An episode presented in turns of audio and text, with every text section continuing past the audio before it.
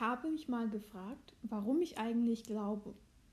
Und wie ich so darüber nachgedacht habe, sind mir ein paar Theorien eingefallen. Nummer 1. Meine Eltern sind schuld. Genauso wie ich zum Beispiel, wenn ich mal wählen darf, eher die Grünen oder generell eine Partei, die links und öko ist, wählen würde, weil meine Eltern mir das weitergegeben haben. Oder genauso wie ich so viel lese, weil auch meine Eltern so viel lesen. Aber Beeinflussung ist nicht das gleiche wie Gehirnwäsche, oder? Und meine Eltern sind ja auch nicht die einzigen Menschen auf der Erde, mit denen ich mal rede. Theorie Nummer zwei. Gemeinde. Unsere Gemeinde ist wirklich lebendig. Es könnte doch sein, dass die Euphorie, die ich spüre, wenn ich in der Gemeinde bin, und dieses Gefühl von etwas Größerem einfach da ist, weil alle um mich herum so begeistert sind. Begeisterung ist einfach ansteckend. Wäre ich heute vielleicht gar nicht Christin, wenn ich nicht in dieser Gemeinde gelandet wäre, sondern in einer anderen, in einer Gemeinde, in der vielleicht fünf oder zehn Leute im Gottesdienst sitzen und ein paar Konfirmanden, die da sind, weil sie müssen? Hm. Aber was ist dann in den Momenten, in denen ich ganz alleine irgendwo rumsitze und über Gott und die Welt nachdenke oder bete? Ist das, was ich dann spüre, nur ein Nachklang dieser gemeinschaftlichen Euphorie.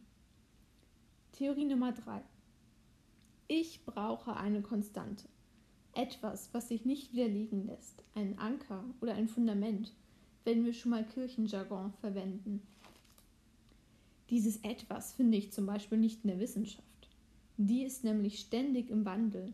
Und das, was mal war, war, ist heute nichts weiter als eine Theorie von damals. Höchstens vielleicht noch ein Wegbereiter für die heutige Wissenschaft. Diese Konstante, mein Glaube, kann mir ein Stück Sicherheit geben. Diese persönliche Wahrheit ist unumstößlich immer da, denn genauso wenig wie ich Gottes Existenz beweisen kann, kann ein anderer sie widerlegen. Endgültige Gewissheit oder Ernüchterung, ob es Gott nun gibt oder nicht wird es erst im Tod geben. Oder wir sind dann einfach weg, aufgelöst, zerfallen, gar nichts. Und dann wäre die Wahrheit über Gottes Existenz eh egal. Denn um zu erfassen, dass ich mit meinem Glauben doch falsch gelegen habe, müsste ich erst einmal sein. Ich denke, also bin ich, und wenn dem nicht so ist, wenn ich tot bin, nicht existiere, einfach zu Staub werde, könnte ich auch niemals die mögliche Enttäuschung darüber spüren, dass es Gott doch nicht gegeben hat. Theorie Nummer 4. Gott existiert, ich glaube. So schlicht und einfach, meine Lieblingstheorie. Irgendwie mag ich als Mensch auf der Suche sein. Ich will Antworten, vor allem auf das Warum, auf die Frage nach dem Lebenssinn. Warum sind wir hier? Und die gibt es bei Gott. Aber vor allem sucht Gott nach uns, nach mir. Der Menschensohn ist ja gekommen, um zu suchen und zu retten, was verloren ist. Lukas 19, Vers 10.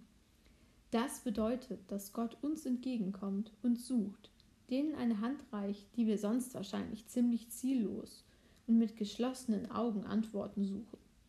Möglicherweise haben meine Eltern auch etwas damit zu tun, dass ich glaube, weil sie mich damit in Berührung gebracht haben.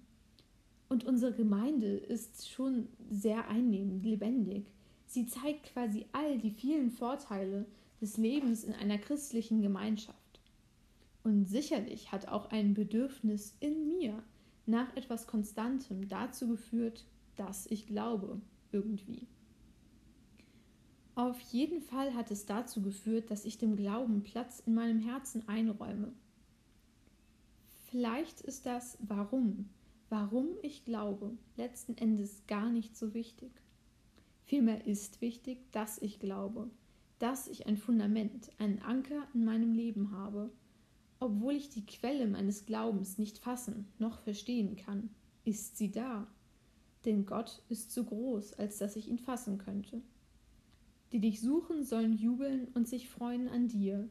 Die dich als Retter lieben, sollen sagen, groß ist Gott. Psalm 70, Vers 5.